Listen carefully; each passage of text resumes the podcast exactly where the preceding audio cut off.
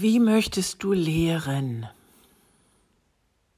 Jetzt wirst du wahrscheinlich sagen, ich lehre überhaupt nicht. Also du kennst womöglich einige Lehrer, die ähm, die Geistesschulung lehren, ein religiöses System lehren.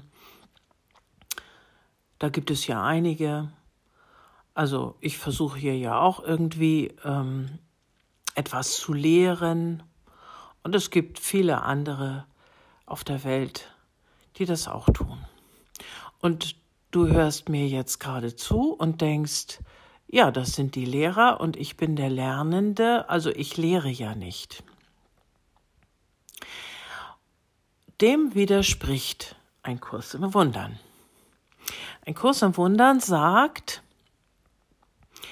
wir sind immer, und zwar alle, also auch du, jeder, der hier zuhört, jeder, auch jeder, der hier nicht zuhört, der sich überhaupt nicht ähm, um Geistesschulung kümmert, ist ein Lernender und Lehrender zugleich. Indem wir in der Welt sind, uns mitteilen, kommunizieren, äh, mit anderen sprechen, ne, sind wir Lernende und Lehrende zugleich, weil nämlich die Haltung, mit der wir durch die Welt gehen und das, was wir den anderen erzählen oder was wir ihnen noch nicht erzählen, ja immer eine Botschaft beinhaltet. Und da haben wir zwei Möglichkeiten. Wir können die Botschaft der Angst nach draußen tragen oder wir können die Botschaft der Liebe nach draußen tragen. Und indem wir etwas nach draußen tragen, nicht? Oder die Botschaft der Traurigkeit, die Botschaft der Sorge, die Botschaft ähm, der Bedrängung, nicht? so. Oder die Botschaft der Zufriedenheit, die Botschaft der Ausgeglichenheit, die Botschaft ähm, des Friedens. Das kann man übrigens auch nonverbal machen. Also man kann äh, völlig bedröppelt irgendwo in der Ecke sitzen, kein Wort sprechen und der Welt um mich herum die Botschaft geben, es gibt keinen Grund, fröhlich zu sein, glücklich zu sein. Also, das ist das, was der Kurs uns sagt. Du bist Lehrer. Du bist Lehrer. Auch wenn du dich dazu nicht berufen fühlst, auch wenn du das gar nicht sein möchtest, du bist für die anderen auch ein Lehrer, der ein Signal nach außen sendet. Ich habe Grund, im Frieden zu sein und glücklich zu sein, oder ich habe Grund, besorgt und ängstlich zu sein und deprimiert zu sein. Wir sind jetzt auf Seite ähm, 99 bis 103. Für alle, ähm, die diesen, diese Lektionen jetzt hintereinander hören, keine Sorge. Ähm, ich streue hier jetzt einfach mal Textbuch Nummer 45 ein. Die anderen zwischen ähm, 2 und 45, die werden natürlich alle noch nachgereicht. Auf Seite 103, wir sind im Kapitel 6, römisch 4, im Abschnitt 12 steht nämlich Folgendes. Gott lehrt nicht. Lehren setzt einen Mangel voraus, von dem Gott weiß, dass es ihn nicht gibt. Gott ist nicht im Konflikt. Lehren zielt auf Veränderung ab. Gott aber schuf nur das Unveränderliche. Die Trennung war kein Verlust der Vollkommenheit, sondern ein Versagen der Kommunikation. Das ist ein wichtiger Satz. Also die Trennung, die wir von Gott empfinden, ist nicht etwas, was er erzeugt hat, weil er uns das Himmelreich entzogen hat oder weil wir das Himmelreich äh, abschaffen könnten, sondern es ist ein Versagen der Kommunikation. Also es, die Botschaft, es ist alles gut, das Himmelreich ist da, du kannst jederzeit darin sein, äh, die, die haben wir irgendwie nicht gehört. Die ist bei uns nicht angekommen. Und das Ego, also der Teil, den Gott nicht geschaffen hat, den wir selbst geschaffen haben, sorgt kräftig dafür jeden Tag, ähm, dass wir das auch glauben, dass wir abgeschnitten sind, dass wir getrennt sind. Jetzt habe ich sozusagen hinten angefangen auf Seite 103 und jetzt gehe ich wieder nach vorne auf Seite 99. Und da ist eben in diesem Abschnitt römisch 3 das Aufgeben von Angriff tatsächlich diese Frage drin. Also wenn du dann gleichzeitig Lehrer und Lernender bist, was möchtest du gerne transportieren? Gott greift nichts an, er greift uns nicht an, er erzählt uns nichts davon, dass wir unvollkommen sind dass wir Grund zur Sorge haben, weil das Himmelreich vollkommen ist und weil dort kein Grund zur Sorge besteht. Wir tun das. Also er errichtet keine Schranke in dieser Kommunikation, aber wir tun das. Und so heißt es dann in Abschnitt 2 hier auf Seite 99, wenn du selbst frei von Konflikten sein willst, darfst du nur vom Heiligen Geist lernen und nur durch ihn lernen. Also ich schieb da mal ein, du solltest dich nicht ans Ego halten. Lass dich bei dem, was dich durch den Tag führt, durch den Heiligen Geist lenken und befrag ihn, was jetzt zu tun ist. Wenn du das Ego befragst, dann kommen da wieder Dinge raus, die eine Schranke zur Kommunikation mit Gott ähm, erzeugen würden. Ich lese mal weiter. Du bist nur Liebe, wenn du das aber verleugnest, machst du das, was du bist, zu etwas, woran du dich erinnern lernen musst. Also, wenn wir, wenn wir selber von Konflikten frei sein wollen, dann müssen wir genau das lehren und lernen. Solange wir ständig von Konflikten erzählen und sie damit ja nochmal durchleben, uns damit auch vollsaugen, dann lehren wir und lernen, das ist immer, immer ein Vorgang, ne? lehren und lernen wir natürlich nicht, dass wir Liebe sind. Praktisches Beispiel. Ähm, also ich kenne das nur zu gut. Also jetzt während der Corona-Maßnahmenzeit ähm, gab es ja immer mehrere Möglichkeiten, sich über das zu informieren, was gerade los war. Da gab es die Telegram-Kanäle, dann gibt es die offiziellen Nachrichten, was wie ich im Fernsehen oder auf Deutschlandfunk oder so. Und dann, und dann liest man ständig etwas von Konflikten, weil die eine Seite die andere Seite beschuldigt, das Falsche zu tun. Jeder von uns hat sich da hat sich da einer Seite zugehörig gefühlt und hat gesagt, also so muss man es machen und die anderen machen es falsch.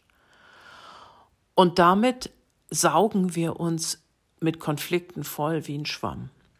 Das ist das Bedürfnis des Ego. Also ich kenne das, ich kenne das. Dass, dass, wir, dass wir sagen, so ist es doch nicht richtig und wer ist jetzt schuld? Wen kann ich dafür jetzt angreifen? In der Hoffnung, der hört dann auf damit und dann ist meine Welt wieder in Ordnung. Diese Denkweise ist nicht die des Heiligen Geistes und das ist auch nicht das, worin wir sein könnten, wenn wir, wenn wir im Himmelreich wären. Das ist die Denkweise des Ego. Nee, wir, wir wollen die Trennung, wir wollen den Konflikt. Also wir. Ein Teil von uns, genau. Das, was wir gemacht haben, nämlich das Ego. Das, das, daran wollen wir uns immer wieder irgendwie erhitzen. Das erfreut das Ego sehr. Es gibt eine schöne Aufregung. Das gibt irgendwie eine Spannung im Leben, wenn wir uns mit diesen Geschichten versorgen. Das machen wir ja freiwillig, wir könnten das ja lassen, ne? Also wer, wer, muss, wer muss sich das anhören? Wir können den Radioknopf nicht einschalten, wir können den Telegram-Kanal im Internet nicht lesen, wir müssen den Fernseher nicht anmachen, wir könnten genauso gut einen herrlichen Waldspaziergang machen und uns an, an, an dem erfreuen, was da an Wundern äh, sichtbar ist. Oder eine gute Musik hören oder schöne Gedichte lesen. Und was tun wir?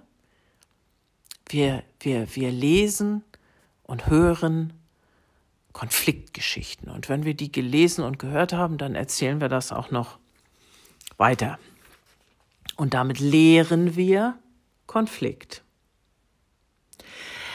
Auf Seite 100 im Abschnitt 3. Sicherheit ist das vollständige Aufgeben von Angriff. Darin ist keinerlei Kompromiss möglich. Lehre Angriff in irgendeiner Form, so lernst du ihn und er wird dich verletzen. Ja, und da fallen uns natürlich jetzt ganz viele Beispiele ein, wo wir sagen, ja, aber, also, ne, na gut, also bei Kleinigkeiten oder ich schalte dann mal das Radio nicht an oder so, da geht das ja. Aber es gibt ja auch die großen Konflikte, da geht das auf keinen Fall. Also denken wir zum Beispiel an die Kriege, äh, die gerade laufen. Es ist nicht nur einer übrigens, ne? Es laufen immer mehrere Kriege gleichzeitig.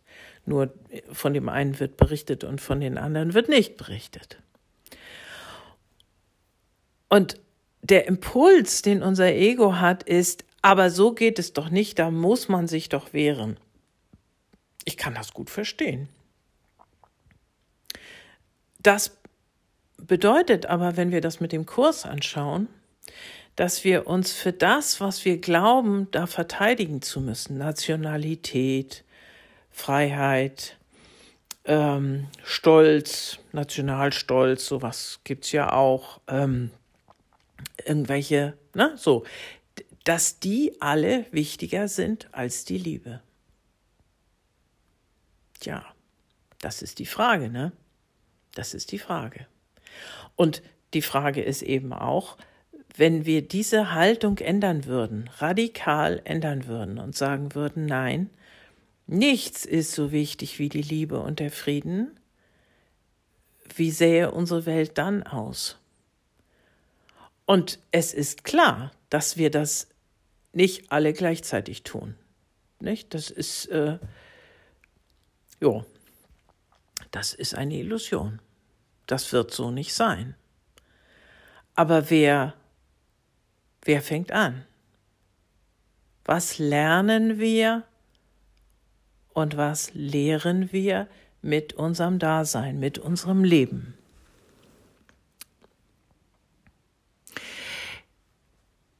Das Ego hat ähm, einen besonderen Trick. Es macht sich dem Körper zum Verbündeten. Dadurch, dass das Ego uns erzählt, wir sind Körper und du musst dein Leben verteidigen, also dein körperliches Leben verteidigen, versetzt es uns ständig in Angst. Und das betrifft dann Kriegszustände, das betrifft dann Krankheiten, das betrifft existenzielle Not.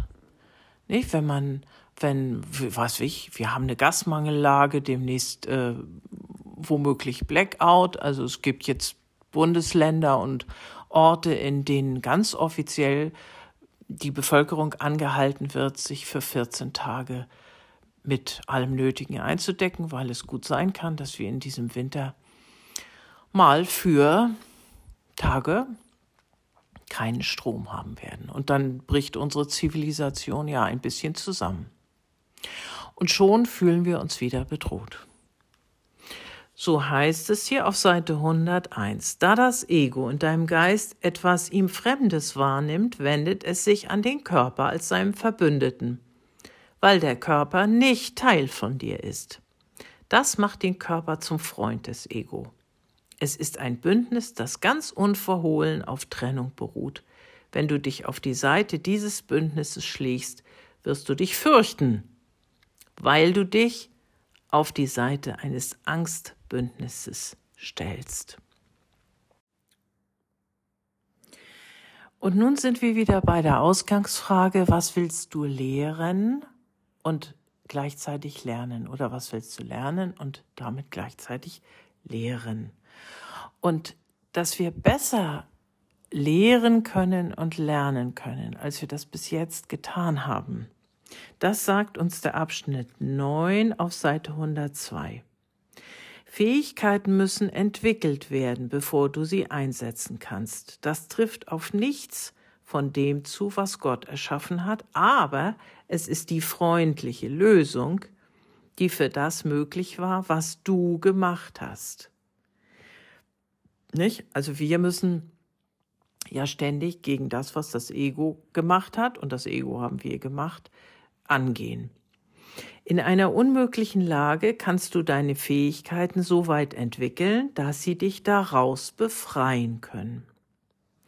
Du hast einen Führer, der dir zeigt, wie du sie entwickeln sollst, aber du hast keinen Befehlshaber außer dir selbst. Das gibt dir die Obhut über das Himmelreich und sowohl einen Führer, um es zu finden, als auch ein Mittel, um es zu bewahren. Du hast ein Vorbild, dem du folgen kannst, das deine Befehlsgewalt stärken und sie in keiner Weise schmälern wird. Daher behältst du den zentralen Platz in deiner eingebildeten Versklavung bei was an sich schon aufzeigt, dass du kein Sklave bist. Eine freundliche Lösung. Also, wir können es lernen. Etwas anderes zu glauben, etwas anderes zu denken über das, was wir sind. Wir sind Geist von Gottes Geist, wir sind nicht Körper. Und wir leben in der geistigen Welt. Mein Reich ist nicht von dieser Welt, sagt Jesus. Und deshalb kann er zu seinen Jüngern auf dem See, als der große Sturm aufzieht, auch sagen, was, was fürchtet ihr euch? Es ist doch alles gut. Wenn wir nämlich wissen, dass, dass die körperliche Bedrohung nicht das Ende von allem ist, und dass unser Geist eine ganz andere Form der Existenz ist, dann haben wir keinen Grund mehr, uns vor Krankheiten zu fürchten, vor Kriegen zu fürchten, vor irgendwelchen Mangellagen zu fürchten. Nicht wirklich. Ne? Auf einer oberflächlichen ähm, Ebene wird das so bleiben. Wir sind Menschen und wir glauben hier zu sein und äh, wir leiden Schmerzen. Natürlich ist das so, das ist menschlich. Aber ganz tief innen können wir mit all diesen Zuständen und mit diesen, diesen Existenzbedrohungen völlig anders umgehen, wenn wir wissen, dass es nicht den Kern unseres Seins betrifft.